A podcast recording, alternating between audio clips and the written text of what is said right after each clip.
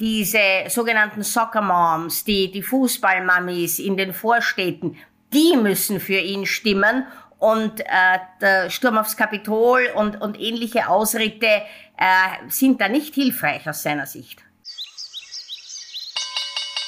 Hier ist die Börsianer Grün Redaktion mit Climate Action, dem Klimapodcast für Wirtschaft und Finanzen. Wir liefern grüne Nachrichten und exklusive Insights für Menschen, die nachhaltige Lösungen suchen.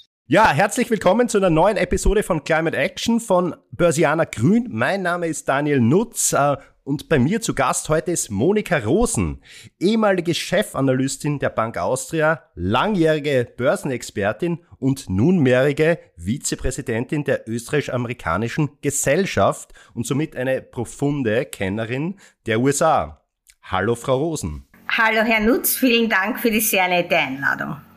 Wir sprechen heute über die möglichen Auswirkungen der kommenden Wahlen aufs Klima und auf die Transformation der Wirtschaft. Und ähm, ich würde vorschlagen, Frau Rosen, wir starten gleich mit den äh, US-Wahlen. Ähm, man muss sagen, in Europa, da geht ein Gespenst um, nämlich das Gespenst einer möglichen Rückkehr von Donald Trump. Das betrifft jetzt Linke wie Rechte, die sich äh, gleichermaßen fürchten. Sagen Sie mal, es gibt einige Umfragen, die nahelegen, dass das so eintreffen könnte. Äh, wie sehen Sie denn das Rennen so im Moment? Naja, zunächst einmal danke für die Einladung noch einmal. Äh, ja, also es ist sicherlich so, dass jedenfalls einmal in den Vorwahlen auf der republikanischen Seite äh, Trump hier die Nominierung wahrscheinlich nicht mehr zu nehmen sein wird. Ähm, wenn ich das richtig sehe, ist Nikki Haley hier die einzige verbleibende Gegenkandidatin und deren Zuspruch schwindet. Also das dürfte, das dürfte irgendwo hier äh, mal schon, schon so semi feststehen.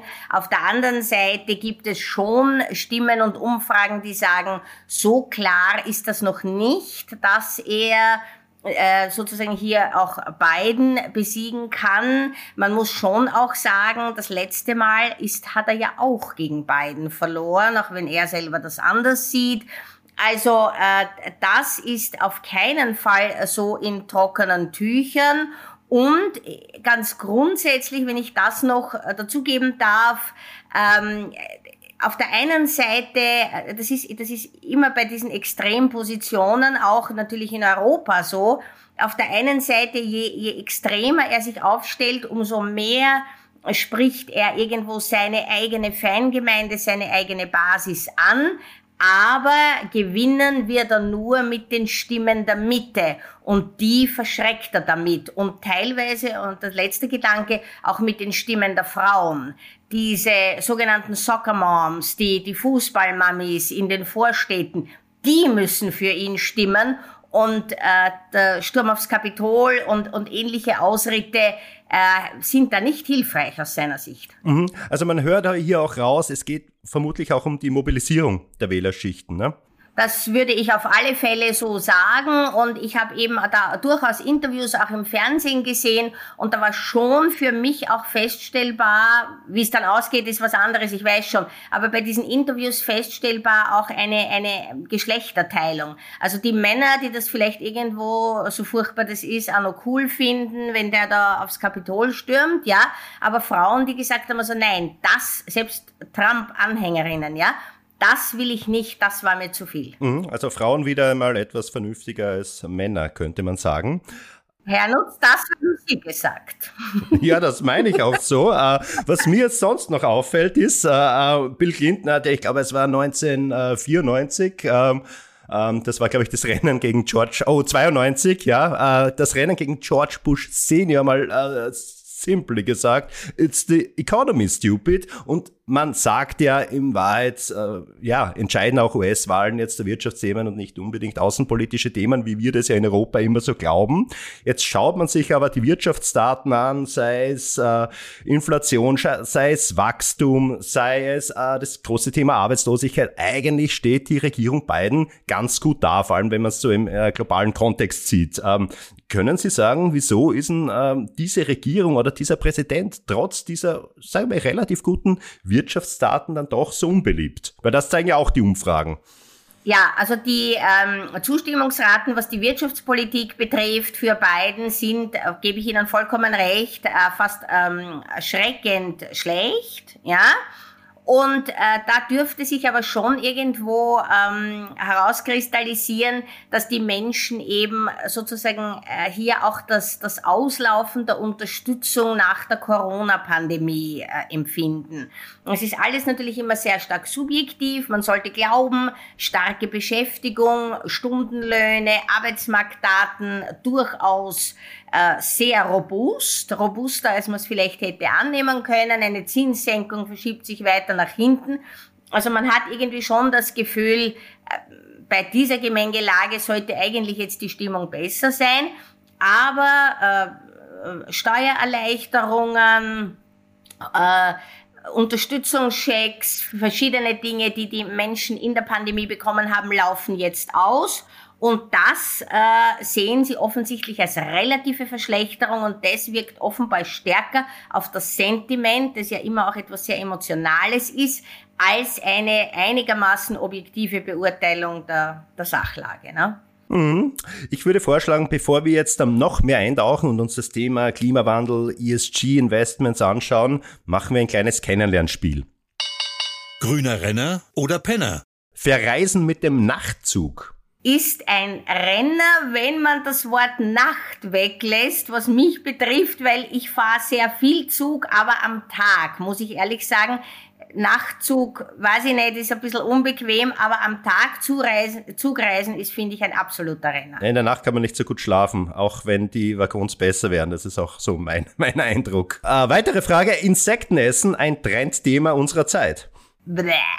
Also Penner. ein grüner Penner. Secondhand-Kleidung. Ja, eigentlich ein Renner. Ich gestehe, ich habe das eine oder andere Stück auch schon Secondhand gekauft. Also sicherlich muss man sich das anschauen, die, die Stücke. Aber warum nicht? Ich finde das einen Renner. ESG-Ratings. Jetzt mache ich mich unbeliebt, aber ich sage, es ist ein Penner.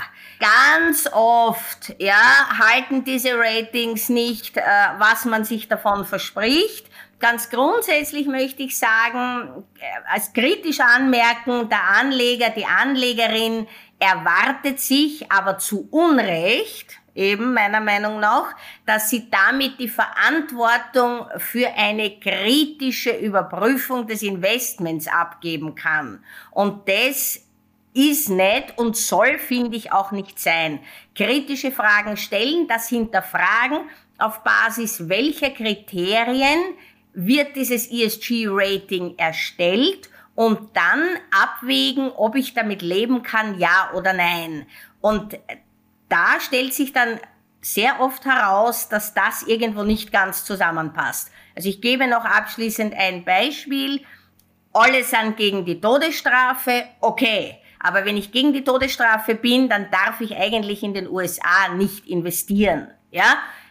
Und über das, und das ist aber der liquideste, der größte und eigentlich auch der erfolgreichste Kapitalmarkt. Und jetzt muss ich mir dann die Frage stellen, kann ich mit diesem Kompromiss leben, ja oder nein? Und, und da finde ich, hakt eben, dass das zu wenig hinterfragt wird. Also daher vergebe ich da ein, Vielleicht ist Penner zu viel, aber, aber Renner ist auch zu viel. Okay, das war ein, ein kritisches, äh, Pennernahe, eine pennernahe Antwort, sage ich jetzt mal. Jetzt äh, fällt mir ein, es gibt ja Bestrebungen, ich glaube, ich habe erst äh, vorgestern gelesen, auf EU-Ebene gibt es jetzt da zumindest von der Kommission wieder so eine, eine Initiative, dass man sagt, man vereinheitlicht zumindest einmal die, die, die, äh, die Indikatoren solcher Ratings, dass man zumindest einmal vergleichen kann, was so unterschiedliche Agenturen äh, so bewerten. Ist das mal ein Schritt in die richtige richtige Richtung? Sicher, ja, da würde ich schon sagen, weil alles, was das ganze Ding übersichtlicher und einheitlicher macht, ist sicherlich, ist sicherlich richtig. Aber aus meiner Sicht bleibt eben, es bleibt immer am Schluss stehen, der Anleger, die Anlegerin, ich sage das bewusst gegendert, weil ganz viele Frauen haben ein Anliegen in diese Richtung, völlig zu Recht.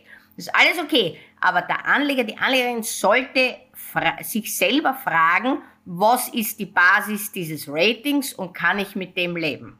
Mhm. Und das machen die wenigsten. Das ist auch meine Erfahrung. Also etwas Verantwortung abschieben ähm, auf Kategorien, die nicht so sicher sind, ja? Das ist etwas hart gesagt, aber de facto meiner Meinung nach ja. Aber apropos ESG-Ratings, äh, man hat ja den Eindruck, oder nicht nur den Eindruck, das ist ja Faktum, in den USA ist ja so etwas wie ein Kulturkampf, äh, die, diese Ratings betreffend ausgebrochen. Also die Republikaner sprechen sich offen dagegen aus. Es ist so, ein, so eine Art auch Wahlkampfschlacht geworden. Auch manche Unternehmer, der Elon Musk, rät sich irrsinnig auf, wenn er aus irgendeinem Nachhaltigkeitsindex rausfällt. Ähm, es geht um das Thema Pensionskassen, wo manche republikanischen Bundesstaaten dazu tendieren, dass sie ESG ESG als Ausschlusskriterium, also dass sie nicht in ESG ähm, investieren wollen. Äh, wie beurteilen Sie das Ganze eigentlich? Was, was für Ausmaße hat das denn in den USA angenommen? Das erscheint uns in Europa vielleicht etwas skurril. Äh, wenn man es jetzt sozusagen hier auf einer Metaebene sieht, dann kann man da schon sagen, auf der einen Seite habe ich eben in einem Bundesstaat, also gerade Florida war da, war der Vorreiter, ja, habe ich da jetzt vielleicht eine sehr konservative Wählerschicht. Ich habe dort eben die äh, Lehrer, die staatlich angestellt sind und die eine Pensionskasse haben. Und diese Pensionskasse schließt jetzt zum Beispiel per ESG Ölunternehmen oder was immer aus und spiegelt damit aber nicht wieder, die politische Willensbildung der Floridianer, der, der, der Wählerinnen und Wähler im Staat und damit natürlich auch der, der Pensionskassenbegünstigten, also der, in dem Fall der Lehrer, ja, oder es wer anderer auch, aber das ist halt jetzt oft eine zahlenmäßig sehr starke, sehr starke Gruppe. Und das äh, führt jetzt eben dazu, dass in manchen Bundesstaaten sozusagen dieses ESG dann insofern ausgehebelt wird nach dem Motto, das darf keine Rolle spielen, weil es teilweise eben den Wählerwillen im Staat, wenn Sie so wollen, dem entgegensteht. Ja, das ist für uns in Europa mit einem stärkeren Klimaschutzgedanken schwer nachzuvollziehen. Ja, ähm, diese, diese politische Fragmentierung, aber auch teilweise in den USA mit eben sehr stark polarisierenden Bundesstaaten, manche streng republikanisch, manche streng demokratisch, ja, äh, führen dann eben eben zu diesem Gedankengut plus natürlich der Tatsache, dass die Amerikaner so eine, was jetzt zum Beispiel eben fossile Brennstoffe betrifft, so eine starke äh, eigene Ölförderung haben. Das ist ja eigentlich in den, ja, wenn ich jetzt vielleicht Australien mit, mit Rohstoffen oder so ein bisschen ausnehme, aber, aber das ist ja auch eigentlich eine, eine, eine Sonderstellung. Äh, Westeuropa, Japan sowieso nicht, äh, oder, oder überhaupt Europa, Japan sowieso nicht, die westlichen Industrieländer haben ja sonst nicht diesen Ressourcenreichtum. Aber gerade die Amerikaner haben das und das macht sie wiederum gibt ihnen wiederum eine Sonderstellung. Was für Auswirkungen hatten das aber dann in der Praxis? Also wird da jetzt äh, Unternehmen in der sauberen Energie tatsächlich so das Wasser abgegraben? Das wäre vielleicht eher der Umkehrschluss, sondern wogegen man sich eben wehrt, oder West Virginia, wenn Sie zum Beispiel wollen, ist, dass man jetzt zum Beispiel Kohleunternehmen oder eben Ölunternehmen nicht kaufen darf. Das hebeln Sie aus. Äh, sozusagen das Positive, dass man an Clean Energy Wert vielleicht reinnimmt, das ist es weniger, sondern sie wehren sich dagegen, zum Beispiel Ölunternehmen auszuschließen. Mhm. Das ist ja eigentlich auch eine große Sorge jetzt von uns und äh, von uns Europäern, aber eigentlich sozusagen von, von sozusagen allen klimabewussten äh, Weltbürgern wahrscheinlich allgemein, weil ja die Pariser Klimaziele sehen ja auch vor, dass wir unsere Wirtschaft äh, transformieren und schrittweise aus Öl, Gas, aus allen Fossilen ja eigentlich aussteigen. Jetzt äh, stellen wir uns die Frage, wie groß wäre denn jetzt tatsächlich, sollte Trump 2 kommen, hier dieser Impact? Also äh, kurz gefragt, kann Trump tatsächlich jetzt auch so alles rückgängig machen, was äh, der Biden eingeschlagen hat? Wird er das tun?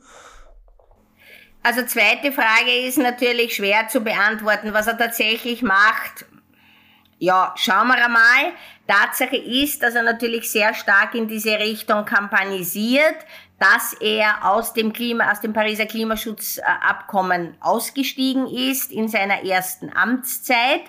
Äh, ganz so einfach ist es aber nicht. Es stellt sich schon ein gewisses Dilemma dar. Denn, also erstens einmal auf einer ganz äh, grundlegenden Ebene, alle Investitionen, die schon getätigt wurden, kann er einmal auf keinen Fall rückgängig machen. Deshalb versucht ja die Regierung Biden jetzt möglichst viel von diesen Töpfen auch noch unterzubringen. Ja? Äh, was auch ein mögliches Dilemma für ihn ist, ist ja dann ähm, sozusagen hier Investitionen abzudrehen, in Bundesstaaten, die ihn, wenn Sie so wollen, ins Amt gewählt haben, ja, oder die eben republikanische Bundesstaaten sind, ja, äh, gibt Schätzungen, dass bis zu 80 Prozent der dieser dieser Unterstützungsgelder, ja, äh, in in Bundesstaaten gehen, die zumindest tendenziell republikanisch wählen, ja. Und da schaut's dann schon wieder anders aus, weil denen ein Geld wegnehmen, damit wird er keine Beliebtheitsumfrage gewinnen, das weiß er auch. Also insofern wird das ein, auch das wahrscheinlich eine Gratwanderung sein dann. Sollte es dazu kommen, bitte, sollte es dazu kommen. Ja, ja. ja, weil ja die Regierung Biden über diesen Inflation Reduction Act ja Unmengen eigentlich auch in Förderung und äh, Steuersubventionen äh, gesteckt hat, die jetzt natürlich Unternehmen hier äh, zugutekommen. Äh, sehen Sie da auch einen breiten Widerstand, wenn, äh, wenn Trump hier jetzt da große Teile dieses äh, Gesetzes äh, ähm, auf, aushebeln würde und äh, von welcher Seite könnte der Widerstand kommen, der dann tatsächlich auch was bringt? Also wenn er einmal im Amt ist, denke ich, äh, wird es, also noch einmal, er wird einen, einen Kompro sollte er ins Amt kommen, noch einmal, dann, dann wird er einen Kompromiss fahren müssen. Er wird natürlich äh, hier auch äh, berücksichtigen müssen die, die, die Interessen eben der Bundesstaaten, wie gesprochen. Er hat nach zwei Jahren, wie jeder Präsident, Midterm Elections, ja, äh, er befindet sich dann in der, befände sich dann in der zweiten Amtszeit, dann kann er definitiv nicht mehr antreten. Also das sind alles schon Überlegungen, glaube ich, die in sein Gesamtkalkül dann äh, hineinfallen und die ihn möglicherweise dann vielleicht auch ein bisschen was anderes machen lassen als das, was er jetzt ankündigt. Aber das ist, ist sehr offen natürlich. Bevor wir äh, uns um das Thema Europawahlen kümmern, schlage ich vor, wir spielen ein zweites Kennenlernspiel. Börsianer Klima World Rap. Dieser Investor ist für mich eine Legende. Also ich nenne Sally Krawcheck, auch wenn man sie weniger kennt. Sie ist eine ehemalige Analystin, äh, Schwerpunkt Banken. Ich kenne sie auch persönlich und sie hat äh, das Unternehmen L Invest, also französisch Frau, L Invest gegründet. Sie widmet sich spezifisch dem Thema Geldanlage für Frauen. Und äh, kurz vor dem Internationalen Frauentag am 8. März möchte ich in dieser Richtung ein Zeichen setzen. Also ich nenne Sally Krawcheck. Sehr gut. Diese grüne Idee hat mich inspiriert. Mülltrennung finde ich gut, praktiziere ich auch sehr. Ja, ähm, wie, wie, wie, kann man sich das vorstellen? Naja, in, in, indem ich halt schon wirklich schaue, dass ich so wenig wie möglich in den Restmüll gebe. Ja? Also da bemühe ich mich aktiv drum. Den CO2-Fußabdruck zu reduzieren heißt für mich? Ja, also ich habe kein Auto, ja. Äh, von daher fällt also da bei der Mobilität für mich sehr viel weg. Im Zuge des Ukraine-Krieges habe ich jetzt begonnen, auf einer äh, Internetseite der Bundesregierung energie.gv.at nachzuschauen, wann die Stromsparstunden sind jeden Tag. Ja? Und schon mein, mein, mein, mein Verhalten äh, ein bisschen auf das dann abzustimmen, möglichst da wenig Energie zu verbrauchen. Also das ist etwas, was ich zum Beispiel ähm, aktiv jetzt mache. Wie gesagt, bei der Mobilität kann ich relativ wenig tun, weil ich kein Auto habe. Mein größter Öko-Irrtum war, zu glauben, dass ich durch, äh, durch mein Dasein ohne Auto so wahnsinnig grün unterwegs bin, das bin ich nicht, weil dazu in Summe fliege ich zu viel. Ich habe, ähm, ich, ich war oft oder relativ oft in den USA und ein so ein Transatlantikflug haut natürlich ganz ordentlich rein und das war eigentlich ein Öko-Irrtum von mir. Ähm, ja, aber damit ich jetzt nicht als Heuchlerin dastehe, fliege ich deshalb weniger, nicht unbedingt. Das gebe ich zu. Urlaub mache ich am liebsten. Bei und mit Freunden. Also da das, das, was sich ergibt, ja. Also, das also kein spezielles Ziel. USA äh, hin und wieder höre ich ja. schon raus, ja.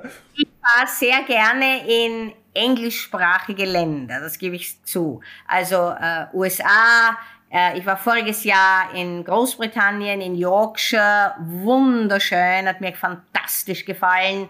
Ich war in Irland, also ich fahre sehr gern in, in englischsprachige Länder auch. Mhm. In englischsprachigen Ländern äh, wird ja auch, äh, auch nach dem Brexit, äh, die Europawahl bestritten.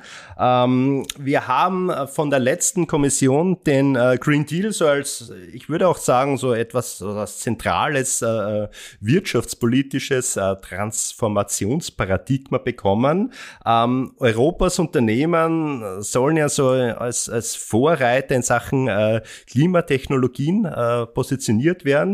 Wie sehen Sie eigentlich unsere Rolle hier zurecht? Sind wir, sind wir das? Äh, das sind wir schon. Da gibt es unabhängige Umfragen, die sagen, dass zum Beispiel in Europa fast 50 Prozent der Unternehmen bereits in äh, Klimamaßnahmen, also äh, Klimaschutzmaßnahmen investiert haben. In den USA sind das nur knapp über 30 Prozent. Also ich glaube schon, dass wir gerade auf dem Gebiet auch mehr Bewusstsein in der Bevölkerung verankert haben. Ganz eindeutig, wenn man in die USA kommt, Mülltrennung und so, da immer noch ein Fremdwort, ja. Also von daher, was Sie mich auch vorhin in diesem Rap gefragt haben, glaube ich schon, dass das ein Impuls ist, der von Europa ausgehen kann. Mhm. Also Sie könnten da ein wenig missionieren auf Ihren USA-Reisen, was das Thema Mülltrennen anbelangt.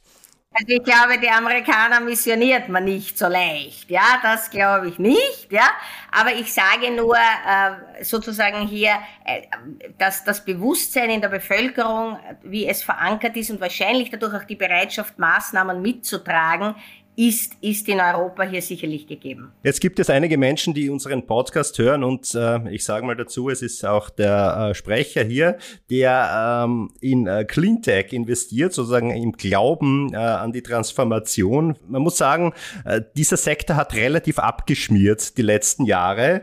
Äh, sehen Sie da eigentlich äh, Hoffnung, dass wir hier aus diesem, äh, ich sage mal, Tal der Tränen wieder rauskommen?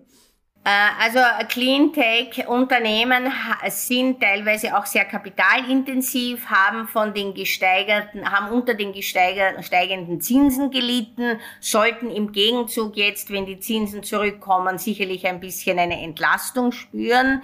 Es zeigt sich aber in der Vergangenheit auch immer, äh, dass sie schon auch am Ölpreis hängen. Also wenn der Ölpreis sehr stark steigt, dann äh, nützt das quasi, wenn ich so sagen darf, den Alternativenergien. Das Gegenteil ist natürlich auch der Fall. Der Ölpreis bewegt sich nicht groß, dann, dann fällt also hier sozusagen ein bisschen auch ein Druck weg, ja. Man, äh, vielleicht ein, ein Satz, wenn ich den noch einfügen darf. Man hat immer diesen Ölpreis so im Kopf mit 70 und 100 und 130 Dollar. Man darf die Inflation da nicht vergessen. 70 Dollar heute ist ganz was anderes wie 70 Dollar vor zwei Jahren. Also so gesehen ist der Ölpreis alles andere als gestiegen, ja. Und von daher verzerrt, verzerrt sich da ein bisschen die Wahrnehmung. Also Summe über alles, das Cleantech leidet unter den gestiegenen Zinsen, ja, ähm, vielleicht auch etwas unter diesem, sage ich einmal, sich seitwärts bewegenden Ölpreis, ja.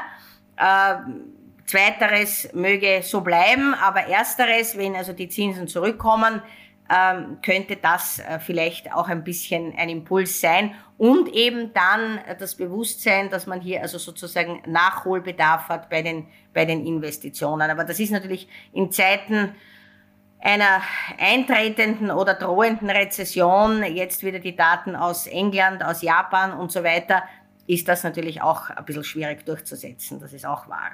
Frau Rosen, vielen Dank für das Gespräch. Ich habe zu danken, es war ein großes Vergnügen. Das war eine Folge von Climate Action, dem Klimapodcast für Wirtschaft und Finanzen aus der Börsianer Redaktion. Damit die Klimawende gelingt, möchten wir Ihnen noch mehr Orientierung für Ihr Business geben. Besuchen Sie uns daher auch unter www.börsianer-grün.com oder abonnieren Sie unseren Climate Action Newsletter. Sie haben Feedback oder Themenvorschläge aus Ihrem Alltag? Dann schreiben Sie uns einfach an redaktion@derbörsianer.com. Wir freuen uns, von Ihnen zu lesen. Bis dahin bleiben Sie grün und empfehlen Sie uns weiter.